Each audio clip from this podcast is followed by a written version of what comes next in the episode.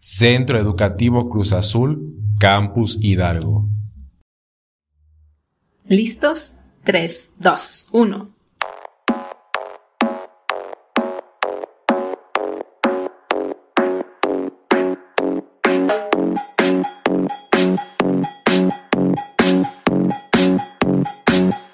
Les damos la bienvenida a este espacio del Centro Educativo Cruz Azul, Campus Hidalgo, podcast y periodo, donde conoceremos, ¿qué conoceremos?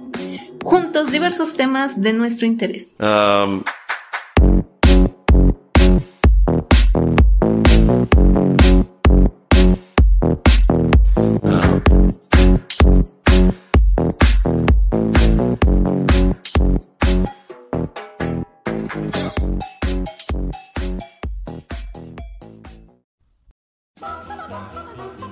Bienvenidos al podcast Hiperión, este podcast del Centro Educativo Cruz Azul, Campus Hidalgo, que se destaca propiamente por la investigación y el arte. Y vamos a hablar hoy con Sofía Onofre. ¿Cómo estás, Sofía? Bien, alegre.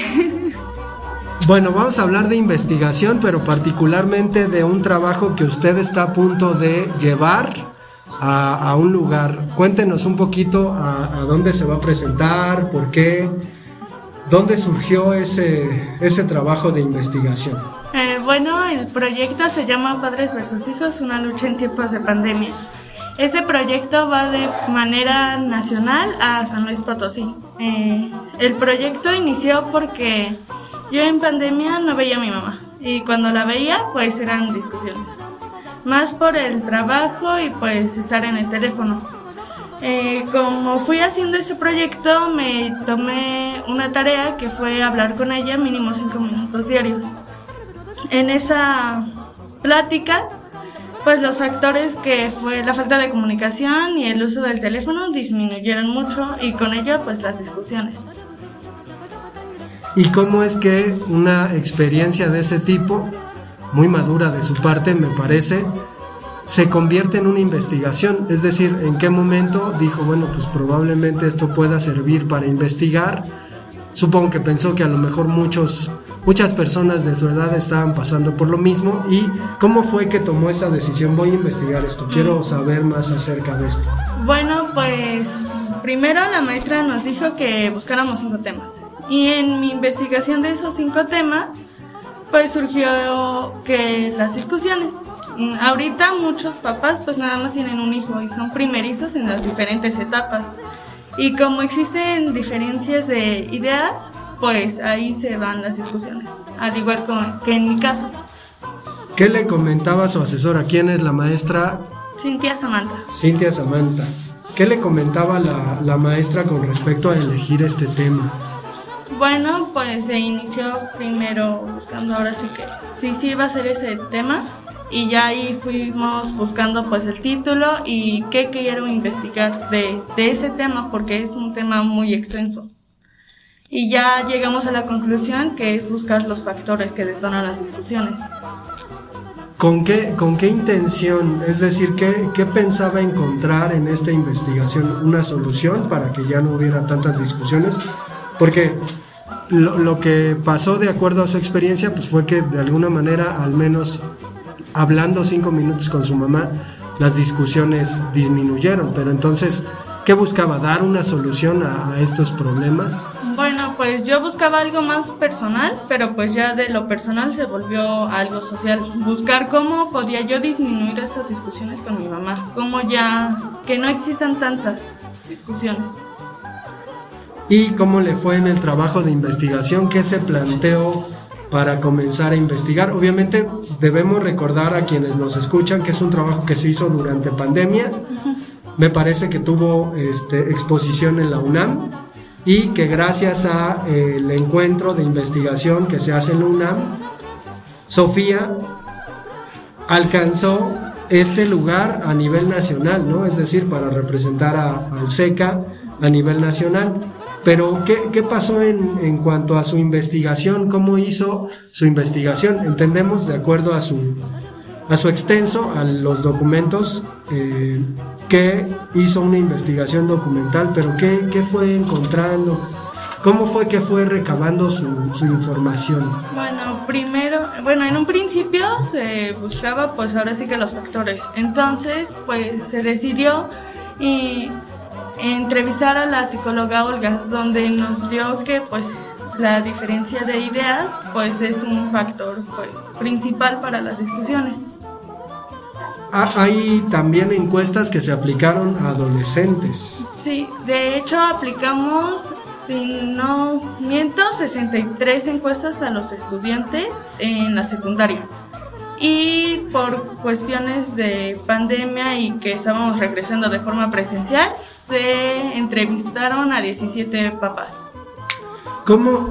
Bueno, digo, ya, ya aquí a mí me, me, me interesó mucho la cuestión de que lo que prepondera en la investigación es la perspectiva del adolescente. Y creo que es sustancial porque normalmente se piensa que el padre tiene la razón y siempre va a tener la razón y es su palabra ley. Sin embargo, la perspectiva de, la investigación me parece muy importante porque nos habla del sentir de los adolescentes. Supongo que viene desde su propio sentir. ¿Con, ¿Con, qué se encontró? ¿Qué le sorprendió de los resultados de la encuesta? Es decir, ¿se encontró adolescentes que, que se sentían como usted cuando, cuando fue ahí eh, viendo la, los datos que le arrojaron las encuestas? Mm, pues no me sorprendieron tanto los datos porque pues ya tenía un conocimiento, bueno, ya sabía que iba a encontrar. Y de hecho, bueno, la mayoría me dijo que pues las discusiones eran por el teléfono celular. Pero ya no, bueno, en esa investigación no supe si el uso de los jóvenes con el teléfono celular o el uso de los padres. Esa, ese es un dardo así eh, importante, ¿no? Porque creo que es muy interesante, ¿no? Los, los adultos y los adolescentes usamos el celular exageradamente y digo, ahí hay una, una, cuestión relevante. ¿Qué más? ¿Nos podría compartir qué preguntas se hicieron en la, en la encuesta y más o menos qué resultados le, le arrojó? Mm, bueno, se preguntó en ambos casos cuántos años tienes y los jóvenes me respondieron que, que 14 años, bueno, la mayoría, igual por el tema de las encuestas. ¿Y con qué frecuencia discutías con tus papás? La mayoría me dijeron que de una a tres ocasiones a la semana. Pero esto es muy importante porque con los padres lo que la respuesta que más votos tuvo fue de tres a cinco discusiones a la semana. Entonces ya es una diferencia. ¿Era, ¿Eran los padres de los mismos alumnos que entrevistó o eran padres distintos? Bueno, se buscaba que tanto la cantidad de alumnos que se fueran a entrevistar fueran la de los padres. Pero igual, por temas de que estábamos regresando, muchos no venían o pues las entrevistas a los padres se les dio una hoja y llegaron, se dejó como tarea al fin y cuentas y pues esa tarea nunca se cumplió. Y ahí hay otro dardito, ¿no? Que eh, Sofía le da al asunto porque probablemente muchas veces la ausencia del padre, digo, dentro de la dinámica del mundo, pues sabemos que los padres tienen que estar trabajando, ¿no? Pero a lo mejor es un poco eso, ¿no? Es decir, que el papá no tiene ni, ni siquiera tiempo de contestar una encuesta en donde hay una investigación. ¿Qué otras preguntas tenía la, investigación? Eh, ¿Por qué se suscitaban las discusiones? Los jóvenes, la mayoría fue usar el, el, teléfono celular y la segunda fue por no obedecer. Y con los padres fue que la primera fue no obedecer y la segunda el uso del teléfono celular.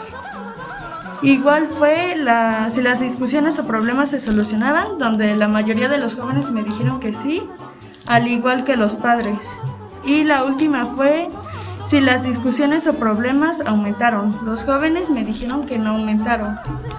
Y los padres igual me dijeron que no. Bien.